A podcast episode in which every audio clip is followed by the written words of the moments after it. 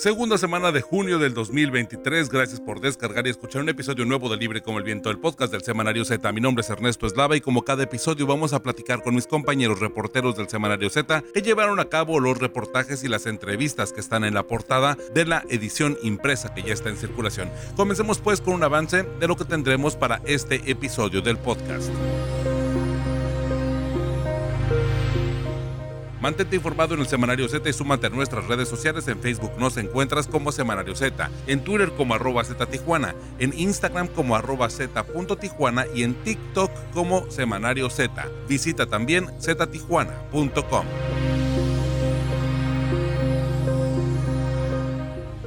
en la edición 2567 de el 9 al 15 de junio del 2023 del semanario Z tenemos 16 fraudes por hora en México. Mi compañero Luis Carlos Sáenz nos platicará acerca de las estadísticas de que en 2023 se podrían registrar 140 mil denuncias por fraude. En 2022 fueron 103 mil 940 reportes en todas las fiscalías, siendo que la Ciudad de México es el primer lugar en este delito y Baja California ocupa el décimo primer lugar lugar. Tres mujeres y seis hombres se apuntan para la Comisión Estatal de los Derechos Humanos en Baja California. Eduardo Villalugo nos platicará acerca de los perfiles y de quiénes son los exfuncionarios, representantes de asociaciones civiles y de antiguos procuradores de los derechos humanos que aspiran a suceder a Miguel Ángel Mora Marrufo en la presidencia de la Comisión Estatal de los Derechos Humanos en Baja California. Menores explotados por el crimen mis compañeras Rosario Mozo y Ana Karen Ortiz nos platicarán acerca de los adolescentes que se ven involucrados en estos actos criminales en Baja California. Por ejemplo, adolescentes que venden droga bajo la supervisión de sus padres de familia, además también padres que roban frente a sus hijos y además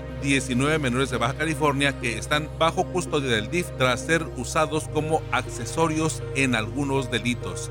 De esto vamos a platicar. También, ocho denuncias por tranzas millonarias del exgobernador Jaime Bonilla, un trabajo de mi compañera Julieta Aragón. Tan solo en salud hay contratos irregulares por 117 millones de pesos, aunado a denuncias en esa salud que involucran al exsecretario Óscar Pérez Rico y también la Auditoría Superior del Estado detectó pérdidas millonarias en medicamentos caducos e la falta de pago de impuestos. En educación hay compras irregulares de uniformes y también de lavabos que suman más de 90 millones de pesos.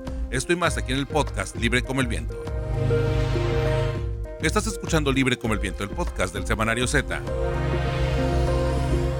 Con mi compañero Luis Carlos Sainz vamos a platicar acerca de su trabajo periodístico en la página 12 del semanario Z, 16 fraudes por hora en México en 2023. Se llegarían a 140 mil denuncias por fraude. En 2022 se registraron 103 mil 940 reportes en las fiscalías, siendo que la Ciudad de México es el primer lugar en este delito y en Baja California nos encontramos en el pues nada honroso lugar décimo primer a nivel nacional. Así que Luis Carlos Sainz, bueno, platícanos un poco acerca de esta situación. Digo, 16 fraudes por hora, prácticamente 389.848 y en verdad que, bueno, los tipos, eh, las estrategias que se siguen para poder eh, embaucar, ¿no? A, a, pues, a los ciudadanos, pues son diversas, ¿no? ¿Qué tal, Ernesto? Qué gusto saludarte, saludar a quienes escuchan este podcast. Sí, 16.4 fraudes por hora es lo que se está registrando a nivel nacional. Estamos hablando de cifras de 2022, porque en ese acumulado de cuatro años, a partir del primero de diciembre de 2018 y hasta el último, más bien hasta el último de marzo de 2023, han ocurrido 389.848 fraudes, al menos los denunciados ante el Ministerio Público en las diversas entidades y también en la Fiscalía General de la República. Pero el promedio de 16.4 fraudes por hora sale de los 103.940 fraudes de 2022. En este año, pues ya se han cometido una importante cantidad, estamos hablando de más de 35 mil fraudes, y de seguir a ese ritmo estaríamos rebasando en este año los 140 mil. Es una situación pues muy delicada porque ha ido creciendo conforme en los últimos años. Estamos hablando que de 2019 fueron 76 mil, a llegar a 2022 103 mil, pues ahí estamos hablando casi de 30 mil fraudes más. O sea, se va incrementando cada día, cada día, con más modalidades, con más formas de engañar a la gente. El único año que mostró una ligera baja fue en 2020 con la cuestión de la pandemia, pero como que sirvió ese año para crear nuevas modalidades, sobre todo ahora con eh, el uso de las tecnologías. Ernesto. Luis Carlos, y Baja California, digo, ya habíamos comentado y que lo, aquí lo adviertes en, en, la portada, que Baja California, bueno, pues se encuentra en este décimo primer lugar, pero me gustaría saber, pues, eh, en el resto del país, cómo andan, cuáles son las zonas en donde llama la atención. Sabemos que, bueno, la Ciudad de México, nada más por la pura densidad demográfica, eh, es muy propenso a que siempre sea primer lugar en todas las estadísticas de cualquier tipo, ¿no? Ya sean buenas o malas a nivel nacional pero el resto del país cómo está en este asunto porque las extorsiones no respetan. Sí, eh, fíjate que ahí estamos hablando, Ciudad de México y Estado de México siempre se están disputando los primeros lugares en todo, en homicidios, en fraudes, en robo de vehículos, en población penitenciaria, casi siempre gana el Estado de México porque tiene más población, digamos que a veces a la Ciudad de México le quieren cargar todo lo del Valle de México pero acá dividido en las fiscalías de ciudad, eh, de la capital de la República, estamos hablando de que es primer lugar en fraudes y acumula el 20.3% de la totalidad de las denuncias. Luego le sigue el Estado de México, 13.5%. Jalisco, que también casi siempre está en ese lugar, el 9%. Sigue Nuevo León, 5.4%. Chihuahua, Puebla, Veracruz, Guanajuato, Querétaro y San Luis Potosí. De estos cuatro años, de las casi 390 mil denuncias por fraude, pues Baja California está en el onceavo lugar con 9.801, que pues en porcentaje no es mucho, pero sí indudablemente para cada una de las víctimas, pues es algo que les ha sangrado el patrimonio, que les ha afectado probablemente la salud. Y recientemente hubo un caso, eh, por poner un ejemplo de muchos que ocurren, donde una pareja vecina de Tijuana deseaba tener una vivienda en Mexicali, eh, vieron a través de la red social de Facebook una persona, un perfil, ofrecía una casa en 500 mil pesos, por ahí hicieron la negociación, entregaron 150 mil de anticipo y posteriormente el resto. Y resulta que pues jamás les entregaron las escrituras y eso que eh, la operación final se hizo en una notaría, ni las escrituras ni la casa. Vino el reclamo, eh, quedaron de entregarle varios meses después un cheque eh, por una institución bancaria por 500 mil pesos y resulta que, como dicen, era un cheque de hule, rebotó, no tenía fondos. posteriormente los defraudadores prometieron la entrega de una segunda casa por ese valor y resulta que al ir a investigar las víctimas pues eh, había un letrero de una inmobiliaria que no tenía nada que ver con estas personas. Entonces hay que tener muchísimo cuidado con lo que vamos a hacer y en qué vamos a invertir sin arriesgar nuestro patrimonio.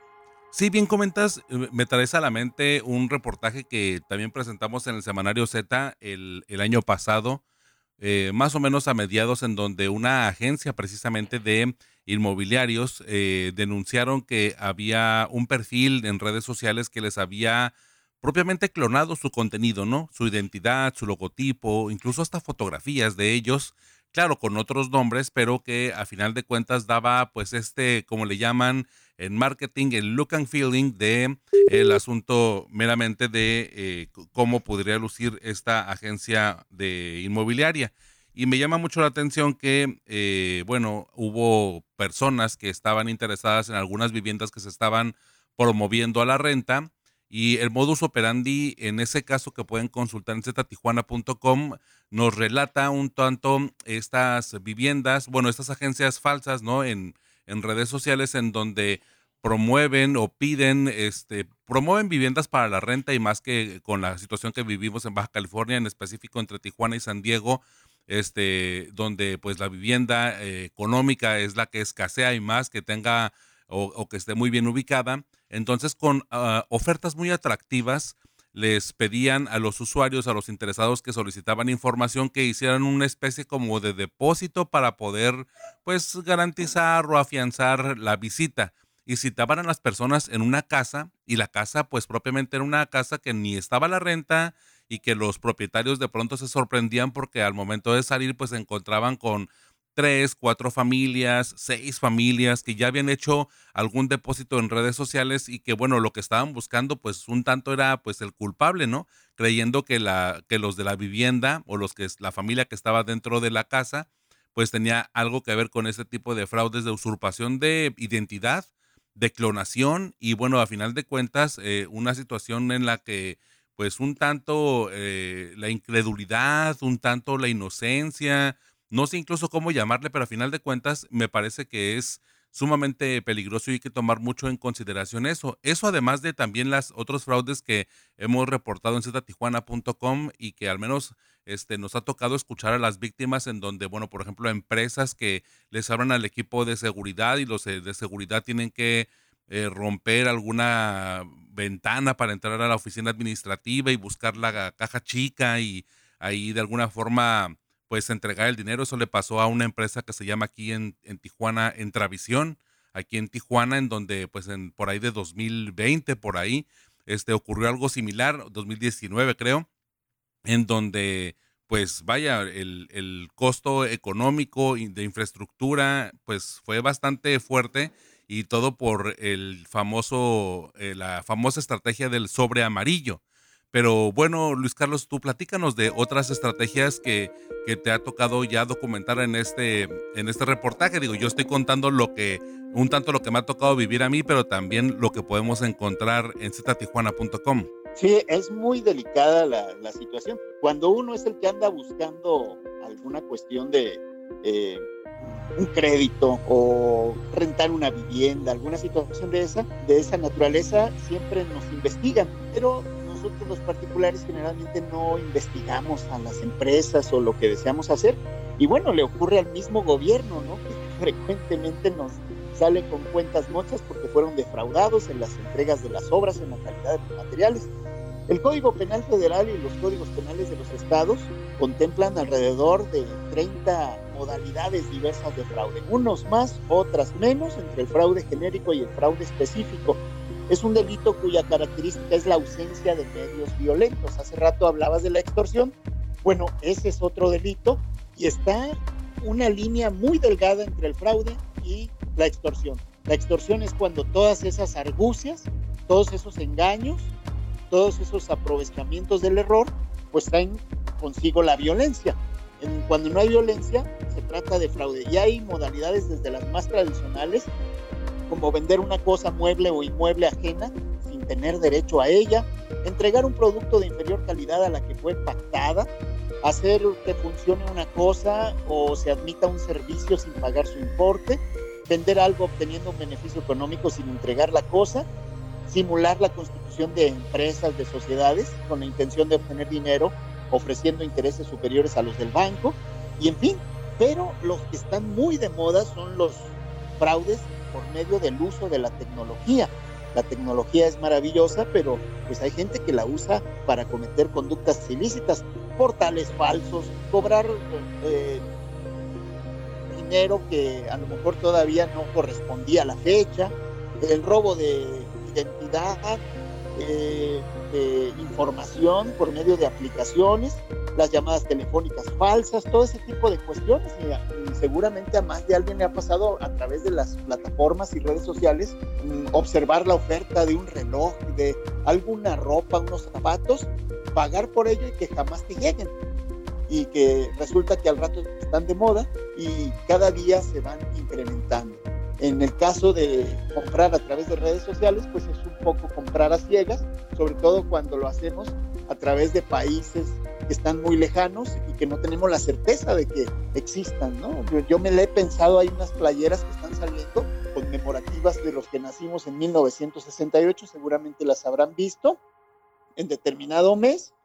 Y bueno, sí me da miedo arriesgar mis 400 mugrosos pesos porque pues no sabe uno si te va a llegar o no el producto, ¿no? Y anda uno averiguando si un diseñador mejor me la puede hacer y un serigrafista me la, me la elabora. Sí, algo más local, ¿no? Hasta se puede prestar para el consumo local. Oye, Luis Carlos, bueno, qué buen tema, la verdad me llama mucho la atención porque creo que ejemplos hay muchos, todo mundo tenemos uno, quien nos lo quiera compartir en nuestras redes sociales, aquí en el Semanario Z o en las propias, aquí en arroba Ernesto Slava, en la mía, por ejemplo, este, bienvenidas porque en verdad creo que eh, transmitir este tipo de situaciones y advertirlos para que no nos sorprendan, pues en verdad que es muy valioso porque puede ser eh, digo, estamos hablando, por ejemplo, de las compra-ventas, que es algo que puede, pues sí, o sea, duele en el patrimonio, pero pues no estamos arriesgando propiamente la vida, ¿no? Pero hay otros en donde se amenaza precisamente la vida o donde se pone en riesgo incluso la salud mental con el asunto de extorsiones en donde se, hacen pasar por cárteles de,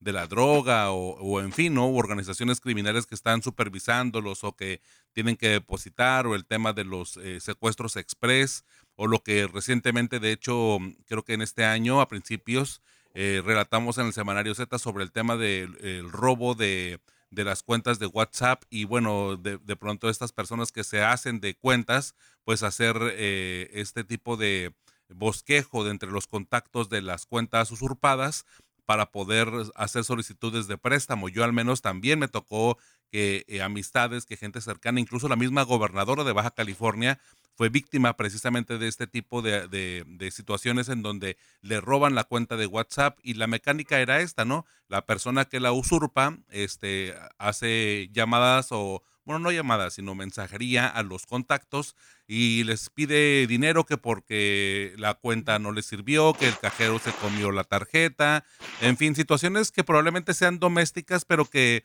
pues bueno, ya sería como en el tacto o en la sensibilidad de cada uno cuando recibe este tipo de mensajes, saber si el contacto así escribe, si así habla, las situaciones. Yo al menos cuando pasó esto, pues lo que hice fue pues marcarle directamente a la persona para saber si realmente estaba en un riesgo y si realmente la emergencia ameritaba que yo le depositara o que le entregara el dinero, ¿no? Este, y bueno, ahí yo fui en un par de ocasiones cuando me di cuenta que pues simplemente le habían usurpado, le habían robado el, número de WhatsApp, una situación que todavía no se logra totalmente eh, pues eh, quitar de, la realidad o de nuestra cotidianidad, pero me parece importante de nueva cuenta, bueno, pues acentuarlo y saber que este tipo de situaciones son las que se ponen, nos ponen en riesgo, a lo mejor pues, insisto, propiamente, y qué bueno que no sea así en, en cuanto al riesgo en la vida, pero pues sí en nuestro patrimonio, ¿no, Luis Carlos? Sí, es que resulta tan atractivo que ahora con un clic en un botón eh, puedes obtener dinero de un préstamo, hasta de estas plataformas de vehículos de alquiler eh, que te quieren prestar dinero, todo el mundo te quiere prestar dinero y, te dice obtén 20 mil pesos sin requisitos y la gente le da clic, ya hacen los mensajes SMS o bien a través de, del WhatsApp y es algo muy riesgoso eh, estos montadeudos que están por todas partes y que pues cada día están extendiendo sus modalidades de, fraude y, que bueno, pues para fraudes, eh, ahí hablamos la semana eh, en el episodio anterior acerca de los call centers clandestinos, ¿no? Que también están pues para esto de, de a las personas. Así es, pues vaya situación, vaya caso y bueno, les invitamos a que en redes sociales nos compartan sus experiencias, la forma en la que lo afrontaron, y bueno, saber en su familia, en sus círculos cercanos qué es lo que ha pasado con la situación de los eh, fraudes. Y bueno, me parece que importante bueno destacar este reportaje que se puede leer en el Semanario Z que ya se encuentra en circulación exactamente aquí en la página 12, 16 fraudes por hora en México, 16. Es decir, en lo que ya están echándose este podcast, ya se registraron a lo mejor unos unos 13. Oye, Luis Carlos, tus redes sociales para mantenernos en comunicación, para poder este, seguir platicando y ahora sí que compartiéndonos este tipo de situaciones que vivimos en México. En Twitter me pueden encontrar como arroba San Luis Carlos, ahí estoy a sus órdenes. Perfecto, Luis Carlos, muchísimas gracias y bueno, nos escuchamos pronto. Un fuerte abrazo para todas y para todos. Gracias. Ya tienes tu Z, recuerda que cada viernes puedes encontrar la edición impresa de nuestro semanario con los voceadores. Z, libre como el viento. Menores y accesorios del crimen organizado es el titular del semanario Z que ya se encuentra en circulación. Adolescentes venden droga bajo la supervisión de su madre. También hay otro caso donde padres roban frente a sus seis hijos y además 19 menores de Baja California bajo custodia del sistema DIF tras ser usados como accesorios en delitos. Es lo que podemos leer a partir de la página 16 del semanario Z que ya se encuentra en circulación. Principalmente para abordar la primera parte de este reportaje vamos a platicar con mi compañera Rosario Mozo. Rosario, pues vaya, un tema bastante delicado, un tema que es pues lamentablemente algo frecuente y hablaremos de, casos pues vamos a decirlo así bastante cotidianos, ¿no? De, de robos o de situaciones pues convencionales por así llamarlo. Así es, mira Ernesto, esta nota surgió después que escuchamos del caso de dos padres mexicoamericanos, Arturo y Alejandra Ramos de cuarenta y tantos años, que en abril pasado fueron detenidos e identificados por las víctimas como los autores del robo en una papelería aquí en Tijuana, quienes al cometer el delito y huir consigo llevaban a sus seis hijos menores. De este caso específico te hablará mi compañera Ana Ortiz, pero te comento que empezamos a investigar y encontramos varios casos en los que los hijos menores de edad son usados por los padres, sea para cometer un crimen o para tratar de ocultarlo. Aunque no existen estadísticas de esta incidencia, pudimos obtener algunos números. Por ejemplo, Mónica Vargas, directora del sistema DIF, nos dijo que en estas condiciones, en lo que va del 2023 en Baja California, 19 menores han sido retirados de la custodia de sus padres por las policías y las fiscalías y los han entregado a la Procuraduría de Protección de Niños y Niñas y Adolescentes, que depende del DIF, y que la mayoría de estos casos han ocurrido en Tijuana. En total, 11 de esos 19 casos son de familias aquí en Tijuana. Al igual que, el fiscal Ricardo Carpio, la directora del DIF, consideró que el número de estos casos no va en aumento, más o menos nos sostenemos en los últimos tres, en los últimos tres años. Lo que sí ha crecido, dijeron, es el nivel de riesgo en que estos padres delincuentes ponen a los niños. Además, en la Policía Municipal de Tijuana, el municipio que más incidencia registra, tienen algunos números también.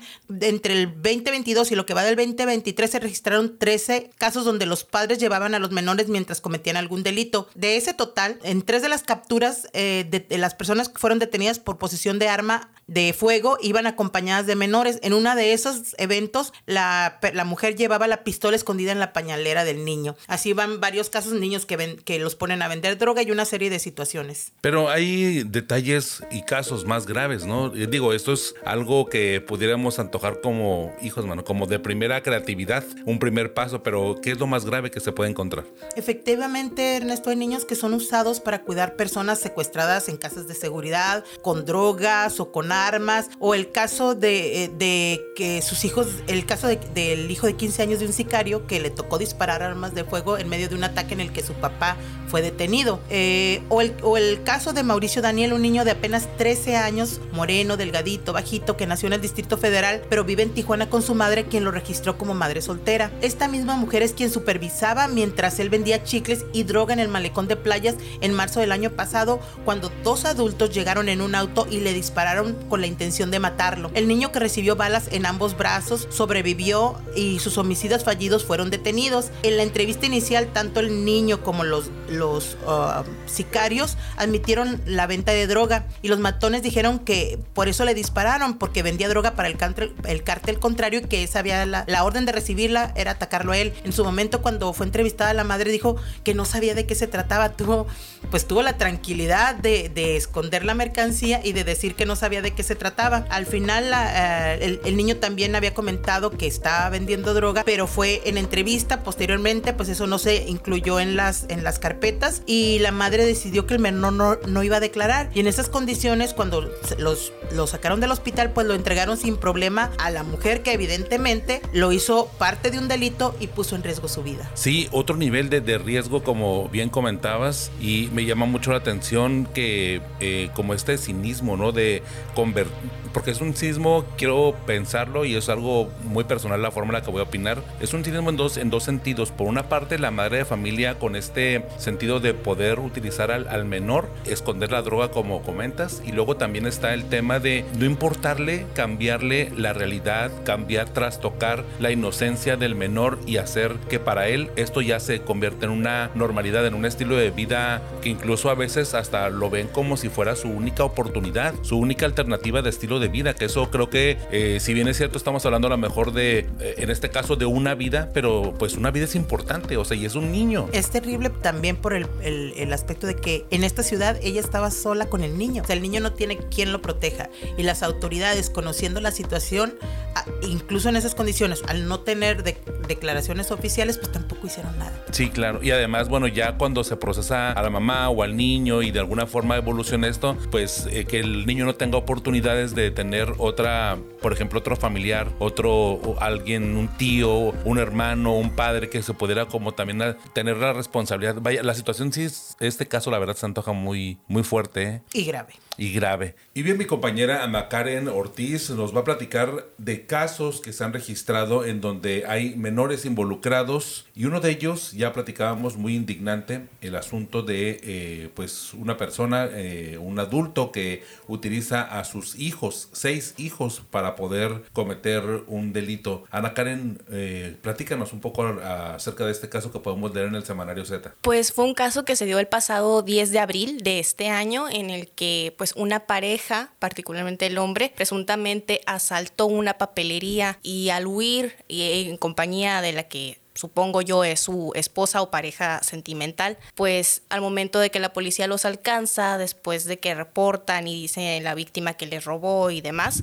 les robó 1.500 pesos en billetes de diferentes denominaciones y pues un celular iPhone. Eh, al momento de que los atrapan y hacen la inspección al vehículo, pues encuentran dos armas de utilería y lo, pues el importe de lo robado más el teléfono. Y pues también a seis menores, quienes pues son los hijos de la pareja, ¿no? Cuatro niñas y dos niños desde de un año hasta los 10 años. ¿Y cómo fue que se registra esta atraco? Mencionabas un poco la fecha. El 10 de abril em, se dio eh, este, este asalto a una papelería. Ajá y pues lo que refiere, ¿no? La víctima, que llegó el hombre, le pidió el dinero y pues no era mucho lo que tenía esta persona de las ventas que había hecho en el día, eran 1.500 pesos, pero pues no deja de ser un robo, un delito. Eh, cabe mencionar que de los menores, eh, pues fueron referidos al DIF, ¿no? Porque se encontraba en el momento en el que la pareja cometió el delito y pues es la segunda vez en el caso de las niñas más grandes, de la de 9 años y la de 10, que ingresan otra vez al DIF, porque ya en 2020 había habido una denuncia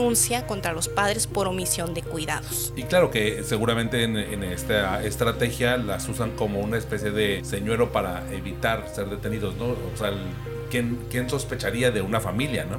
Es que justamente es por eso que, si bien no los hacen en algunos casos, como en este, que no participaron propiamente los niños, ajá. no estuvieron activos durante el delito, sino que pues sirvieron para dar como una cierta imagen, ¿no? De que en el vehículo pues viaja una familia y una, el policía o las autoridades, ¿cómo van a pensar que una familia que lleva niños pues va a cometer un hecho delictivo, que en este caso desafortunadamente pues sí fue así, ¿no? Los niños sirvieron para dar un pantallazo de que pues los padres no eran capaces de, de cometer ese tipo de actos. Y lamentablemente el hecho, hay un mapa en el semanario Z que eh, también pueden consultar, en donde se aprecia eh, pues la incidencia, cómo está la incidencia en donde se ven involucrados menores de edad aquí en, delitos en, la ciudad. Pues estamos hablando de que si bien eh, lo, lo explican las autoridades, no ha habido un repunte en el caso de menores participando en delitos, sí. ha sido una constante. Es decir, sí sigue habiendo eh, delitos en los que los menores de edad participan, particularmente entre los 12 y los 17 años. Y la, una de las causas es por el tema del consumo de drogas. Eh, los menores están involucrando en el tema del consumo de drogas, lo que los lleva pues a tratar con personas que o les venden la droga y después los hacen partícipes para trabajar, entre comillas, para estos grupos, para facilitarles la droga para que tengan dinero para tener acceso a la misma sustancia. Hijos, la verdad, bueno, te escucho y también, bueno, los casos que hemos estado tanto documentando en el Samarario Z que ya se encuentra en circulación, también en el portal y en lo que nos acaba de comentar Rosario, pues a final de cuentas esto nos da como un panorama bastante trágico en donde eh, no solamente, y quiero reiterar lo que ah, comenté hace rato, el hecho de no solamente perder el tema de, de la inocencia, sino también como el hecho de que los padres de familia normalicen este tipo de situaciones y que los niños los terminan viendo como un ejemplo, como su prácticamente una alternativa única de vida, ¿no? La forma en la que pueden sustentar sus, sus visiones. Y eso que nada más de los casos que, que hemos hablado aquí en el podcast son casos, vamos a decirlo así, este, muy comunes, de delitos comunes, pero si ya nos hablamos acerca de, de otras esferas o otros liderazgos dentro de las esferas de, de la, del crimen organizado, pues estaríamos hablando de normalización eh, de la violencia a otras escalas y hasta con otros este, pues alcances de, de aspiracional, ¿no? Es que estamos hablando de que los menores están involucrando en delitos de alto impacto y de gran importancia, como lo son el robo en sus diferentes modalidades. Y también, eh, pues, el delito de narcomenudeo, homicidio, tentativa de homicidio, lesiones, o sea, son delitos eh, que van eh, escalando, ¿no? Portación de arma, esos son los principales delitos en los que están incurriendo los menores de edad aquí en Tijuana específicamente. Pues más detalles ahí en el semanario que ya se encuentra en circulación. Te agradezco mucho Ana Karen, también a Rosario Mozo por este gran avance de este un muy, muy buen tema, el asunto de, de ver cómo eh, pues los menores de edad se están involucrando lamentablemente en estas situaciones y además bueno, el hecho de que eh, en algunas, pues los resultados no necesariamente tienen que ver con cárcel, ¿no? O sea, porque al final de cuentas creo que tiene un aro, pues muy distinto de abordar la justicia, pero que, pues, no sé si a lo mejor por falta de sensibilidad o, o, estar incluso más difundiendo estas noticias para que se abra más el espectro, pues encontrar, pues, mejores sanciones o incluso mejores eh, estrategias, porque creo que yo el tema, el tema de las estrategias sería lo mejor para el tema de la prevención del delito y que los jóvenes no encuentren encuentren o que esta no sea su única alternativa para salir adelante, ¿no?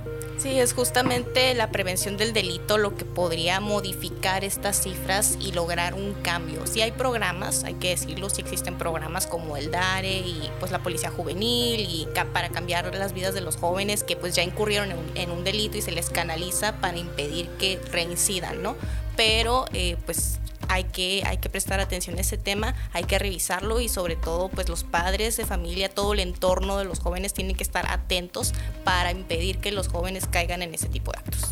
Ana Karen, tus redes sociales para mantenernos en comunicación, ¿tienes Twitter, tienes Instagram? En el Twitter me pueden encontrar como Ana 13 y en Instagram como Ana-Ortiz 9513. Perfecto, muchísimas gracias. Bueno, pues ahí te seguimos en Instagram mucho más activa, ¿no? Sí. Muchísimas gracias, Ana Karen. De nada.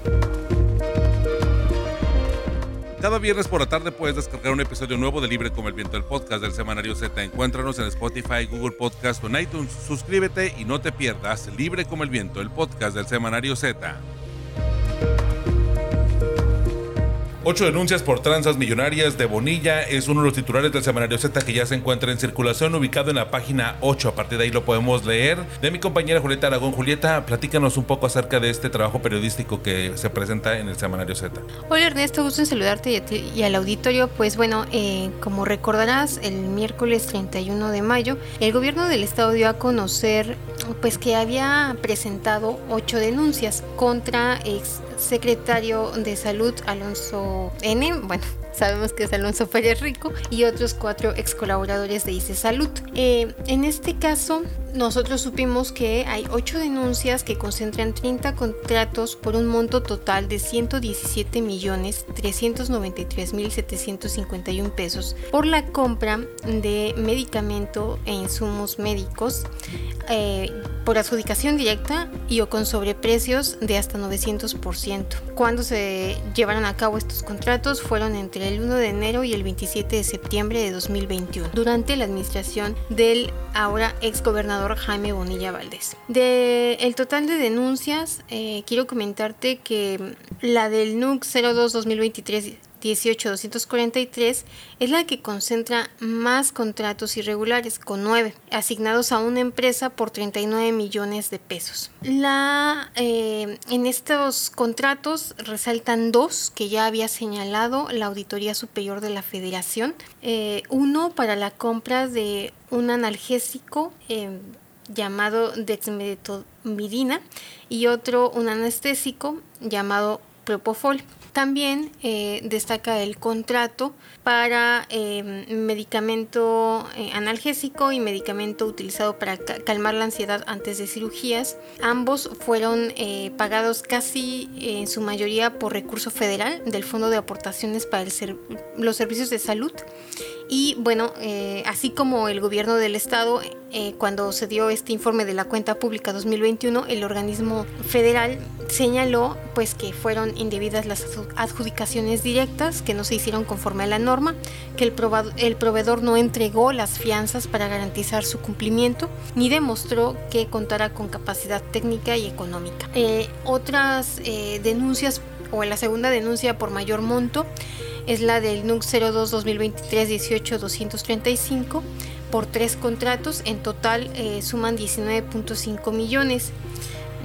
Llama también la atención eh, la tercera denuncia que es por la compra de batas, jeringas, pañales, guantes, suturas sintéticas y gasas por 15.8 millones de pesos en eh, tres contratos suscritos el 12 de febrero, 12 de abril y 5 de mayo de 2021. Quiero comentarte que platicamos con el consejero jurídico Juan José Pon Méndez, quien señaló, bueno, que lo que también ya habían comentado en esa conferencia matutina es que esas adjudicaciones incumplieron la ley de adquisiciones debido a que se ampararon eh, en el decreto federal publicado en marzo de 2020 para, eh, bueno, sobre la pandemia de COVID-19. No obstante, ellos no, pues no podían eh, dejar de observar ¿no? el cumplimiento de esa ley. Y bueno, entre las irregularidades, como te comentaba, es que para empezar, los eh, funcionarios que hicieran estas adjudicaciones no tenían las facultades. En ningún momento sesionó el subcomité de adquisiciones de ICE Salud y también, como te decía, hubo em, medicamento cuyo sobreprecio fue de 400 a 900%. El consejero eh, hizo hincapié en que si bien el exsecretario de Salud no firmó ningún contrato, tenía la obligación de integrar el subcomité de adquisiciones de salud, que es el organismo encargado de autorizar los procedimientos de contratación. Y de ahí, bueno, la inclusión de él en la denuncia. En el expediente, claro. en el expediente. Eh, como recordarás, bueno, antes de pasarme al otro tema de, del ICEP, em, hace unos días la Auditoría Superior del Estado eh, dio un informe a diputados sobre la cuenta pública de 2021 de el Salud. Ahí encontró diversas irregularidades. Una de ellas, por ejemplo, es que al 31 de diciembre existía un daño patrimonial equivalente a 201 millones de pesos por medicamento caduco. También encontró que eh, pues Salud no pagó el 1.8% del impuesto sobre remuneraciones al trabajo, que es un gravamen del Estado, ni la sobretasa respecto a, las remuneraciones pues que le pagó al personal, ¿no? Ni tampoco proporcionó evidencia de haber calculado el impuesto sobre la renta. Otra irregularidad es que adjudicó 11 contratos para vigilancia, limpieza y alimentación de personas por 154 millones de pesos a nueve proveedores de forma directa. Y em, de esos eh, contratos eh, se señala directamente a los eh, exfuncionarios Carlos Gómez Valdés y Miguel Ángel Marín Cordone, eh, que tenían eh, los tenían, bueno, en el caso de Carlos Gómez fue ex, o, bueno, ahora es ex subdirector general de administración y en el caso de Miguel Ángel Marín Cardone, ex jefe de Departamento de Recursos Materiales y Servicios Generales. También em, comentarte que eh, entre esas eh, anomalías detectadas en la cuenta pública 2021 de la Auditoría Superior del Estado, también destacó pues que en esta administración, ahora sí que llegando, se adquirió una camioneta 2021 para el titular de la dependencia. Eh, igual, ¿no? De una de un contrato por adjudicación directa por 1.308.000 pesos incumpliéndose igualmente la ley de adquisiciones de Baja California, ya que debió haberse licitado. Nosotros platicamos al respecto con el director, perdón, el secretario de Salud, José Adrián Medina Amarillas, y él nos comentaba que, bueno, eh, para empezar no sabía que había sido una irregularidad, eh, justificó que pues cuando él llegó a la secretaría no tenía vehículo en que movilizarse y que bueno su actividad exige que día a día esté en Mexicali, otro en Tijuana, otro en Ensenada, en San Quintín y bueno que el cuerpo administrativo decretó que era necesario que contaran con un vehículo para poder desplazarse. Eh, cuando se, le señaló que la irregularidad era que no se había licitado el vehículo o, la compra del vehículo, fue que eh, pues pudo haberse debido a que en, ese entonces no había suficientes vehículos debido a la pandemia. Luego, en el caso... Eh, en el otro caso que dieron a conocer ese 31 de mayo sobre dos denuncias ante la Fiscalía General de la República por contratos irregulares en el ICEP, ahí eh, pues mm, como tú recordarás, desde esa conferencia se eximió de la responsabilidad a los exsecretarios de Educación Catalino Zavala y Gerardo Arturo Solís en los tiempos de Bonilla, ¿no? Bueno, que, eran, que fungían como secretario de Educación en los tiempos de Bonilla. Y que ahora están con María. Ajá, que ahora están, que ahora son secretario general de gobierno y de educación respectivamente. Y eh, en e, este caso es sobre compra de útiles, perdón, de uniformes y compra de lavamanos. En el caso, eh, pues, pues es señalado Iván López Báez, eh, quien curiosamente rindió protesta ante Zavala Márquez el 20 de septiembre de 2020 y eh, nosotros tuvimos acceso a cinco de los contratos otorgados, donde Iván López los firmó, eh, por un monto de 68.8 millones de pesos. El primer contrato eh, se dio el 16 de abril mm, a la empresa Construcción Ecológica y Medio Ambiente. A esa misma empresa, posteriormente, el 8 de marzo de 2021, se le dio otro contrato por 18.5 millones de pesos, igual de manera directa, adjudicación directa. Em, luego suscribió en diciembre de 2020, el mismo día, el 14 de diciembre de 2020, con tres empresas, Maxo Construcciones, proveeduría integral de la península y Intelligent Trade eh, para estos lavamanos. En total, eh, nosotros encontramos que fueron de esos cinco contratos alrededor de 4.500 lavamanos. No obstante, la secretaria de la Función Pública, Rosina del Villar, señaló que los contratos irregulares eran, del ICEP eran por más de 6.000 lavamanos. Eh, con siete proveedores. Es decir, todavía se desconocen tres eh, proveedores y bueno, pues los montos, ¿no? Que se, en todo caso, se, Ajá. Em, le preguntamos al consejero jurídico eh, estas, por estas adquisiciones y él nos comentaba, y bueno, ¿por qué a diferencia de la Secretaría de Salud, donde sí se señaló al exsecretario de Salud, porque en este caso fue diferente, ¿no? Y él nos señalaba que esas adquisiciones se llevaron a cabo por un comité de adquisiciones del gobierno central, presidido por la oficialía mayor, que, eh, bueno, y que en todo caso eran 15 servidores públicos los que habían sido o están siendo investigados y en todo caso integrarían pues las denuncias, ¿no? Hay que recordar que en ese periodo de los contratos que nosotros encontramos, pues los oficiales mayores eran, bueno, fueron, mejor dicho, Salomón Faz de febrero a mayo de 2020 y Adalberto González Higuera de noviembre de 2020 a marzo de 2021. Recordemos que ambos exfuncionarios ya traen una denuncia por el caso de la planta fotovoltaica Next Energy. Sí, que, es otro caso de bueno, la verdad, este, muy, pues muy interesante, gracias por de todo este avance y creo que el, hilo lo seguimos perfecto porque vemos el contraste de los dos casos, el asunto de pues otro, pues ahora sí que nuevos contratos de adjudicación directa, don, cómo están estas irregularidades y pues veremos cómo evoluciona el caso, porque pues una cosa es que los presenten y los presente eh, precisamente en estos espacios de la gobernadora y de pronto, bueno, pues este cómo evolucionan ante las instancias y cómo pues se, se llevan los procesos ¿no? en contra de estos este, funcionarios implicados, porque no necesariamente solamente son los titulares, también es el resto de los que estuvieron implicados en, los, en las contrataciones o en las adjudicaciones directas que tuvieron que haber sido pues con mucho mayor respaldo ¿no? y con estas juntas de las que haces referencia.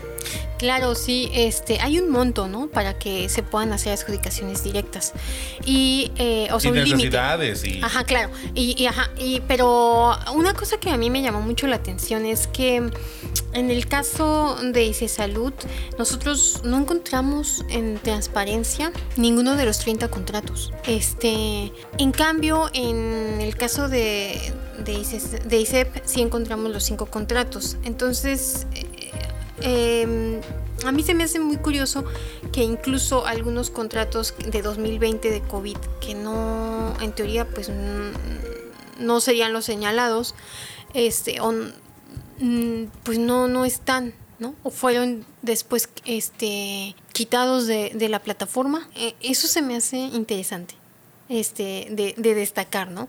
¿Por qué, no tenemos toda la información de, de ambos, de ambos casos? Este... Sí, en general son tan similares, ¿no? Claro, y, a final de cuentas, ¿estás de acuerdo que es recurso público y, y la propia ley lo, lo señala, ¿no? En los casos en los que exista presunción de corrupción, por transparencia deben de darlo. O sea, deben de, publicitarlo, pues, ¿no? entonces aquí lo que vemos es que al revés, o sea, como que eh, se dan a conocer estos casos, pero, pero los contratos no están, por ejemplo, ¿no? Como para eh, pues tener como mayor claridad de qué es lo que tenían que entregar, que, o sea, que, como que el escrutinio em, se acota a lo que nos digan las autoridades pero las autoridades no están diciendo toda la información que, sea posible em, dar a conocer de los dos casos. Sí, verificarlo con los contratos, que al final de cuentas este, el documento termina siendo, pues ya en la práctica legal, lo que debería, lo que debe determinar ambos casos, ¿no? Y al final de cuentas, si eso eh, en, un caso se deja eh, oculto o, con esta opacidad y esperamos a ver cuál es la declaración, pues la declaración realmente no tendría el mismo peso que el documento firmado y ver que a qué estaban las empresas este, sometidas y, bajo esta responsabilidad de entrega, ¿no? Uh tus redes sociales para mantenernos en comunicación.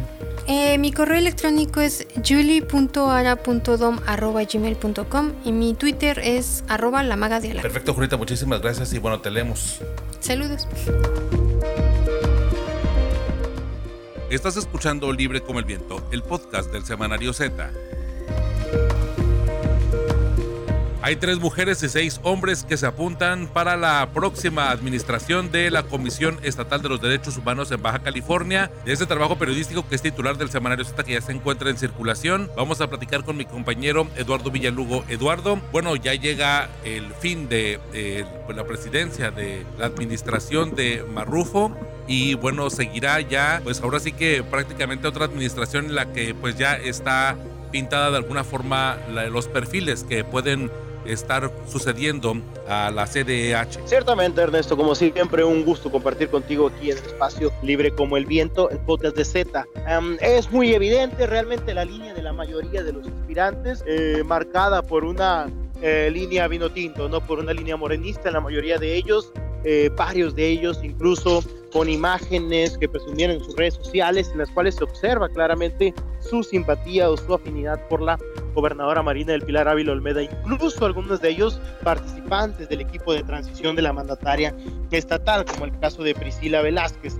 Y así puedo mencionarte a, muchos otros, ¿no? que en mayor o menor medida han buscado tener un acercamiento con eh, el actual gobierno de Marina del Pilar Ávila Olmeda y para eh, tener la venia del Congreso, obviamente morenista. ¿Qué podemos observar? Eh, muchos exfuncionarios, muchos funcionarios, incluso que tienen todavía o que ostentan algún cargo, algunos de ellos incluso que pudiéramos definir que no cumplen con los requisitos de elegibilidad, y uno, por lo menos particularmente uno, como lo es el caso de Pérez Canchola, que tiene pues una amplia trayectoria, pero amplia trayectoria en el tema de derechos humanos, al ser incluso pues el primer procurador de derechos humanos de Baja California, designado por el propio Congreso de Baja California en la época de eh, Ernesto Rufo Appel como eh, gobernador. Este es más o menos el perfil que se ve de una manera general. Podríamos hacer un análisis profundo de cada uno de los candidatos, algunos de ellos muy jóvenes, eh, que incluso formaron parte de las filas de los parlamentos juveniles no hace mucho tiempo, otros tantos que tienen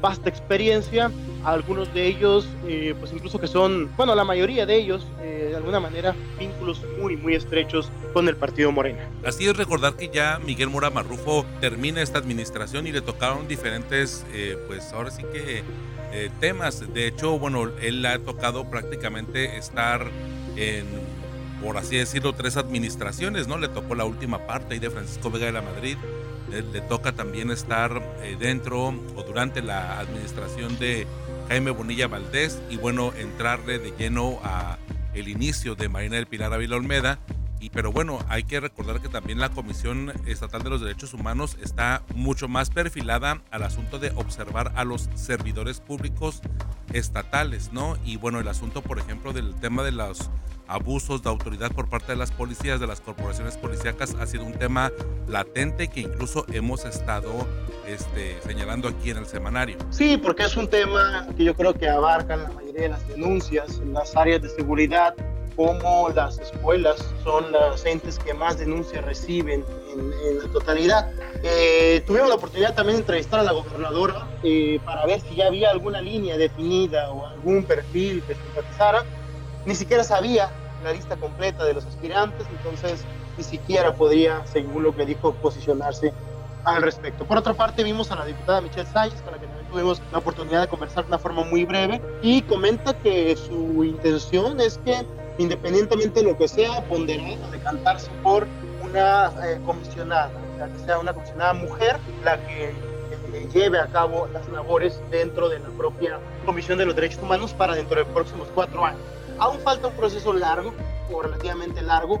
Tienen hasta el mes de septiembre para definir al nuevo, el nuevo comisionado de los derechos humanos, que es en septiembre cuando termina el periodo de Miguel Ángel Mora Marruco. Mientras tanto, el Congreso del Estado va a llevar a cabo un proceso un tanto extenso en el cual va a revisar todos los perfiles, si cumplen con los requisitos de elegibilidad, si no lo hacen, posteriormente pasará a una, eh, pues una, una, entrevista, una serie de entrevistas, después una eh, petición de venia o de respaldo eh, de los candidatos por parte de organismos de la sociedad civil y de colegios de abogados. Y finalmente se elaborará un dictamen en el cual el Congreso del Estado, ahora sí que el Pleno, va a determinar por mayoría calificada quién va a ser el próximo comisionado de los derechos humanos dentro de los próximos cuatro años. Pues ya veremos los perfiles. Eduardo, estaremos al pendiente de más o menos cómo se va desarrollando el tema de de entrada estos aspirantes, no sé si eh, pues les alcance el tiempo para seguir sumando perfiles y bueno, ya va a ser cuál va a ser el proceso del, del Congreso, porque eh, digo nada más eh, un poco para que me orientes ahí, me ayudes. Creo que el proceso es que ellos se pues levantan la mano, solicitan ser considerados y es mediante filtros en el Congreso como se termina decidiendo, ¿no? ¿Es correcto? Y en el Congreso del Estado es en donde se define el perfil ya definitivo.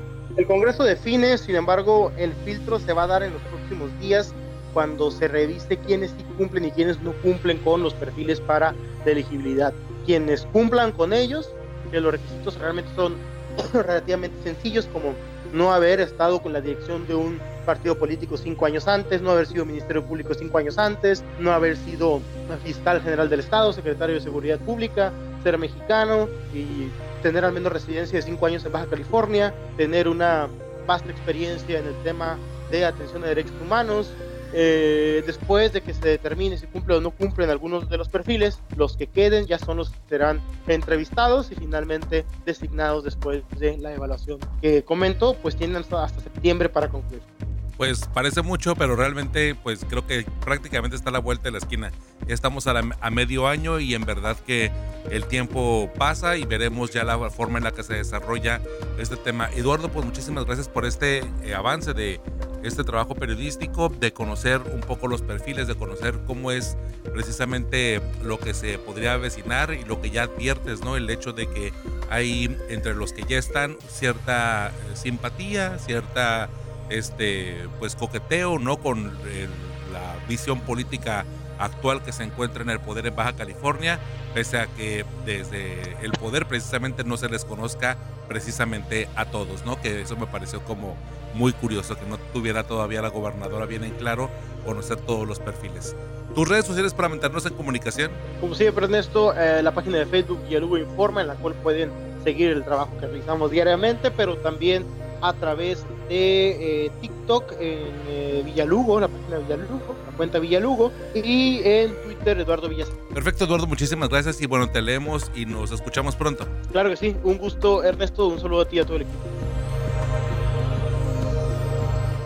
Bien, muchísimas gracias por haberme acompañado en este episodio del podcast. También ya sabes, cada viernes puedes descargar un episodio nuevo referente a nuestra edición impresa del Semanario Z. Así que gracias por estar con nosotros, gracias por darle play a este episodio y también gracias a mis compañeros Luis Carlos Sáenz, Eduardo Villalugo, Ana Karen Ortiz y también Julieta Aragón por su participación en este episodio.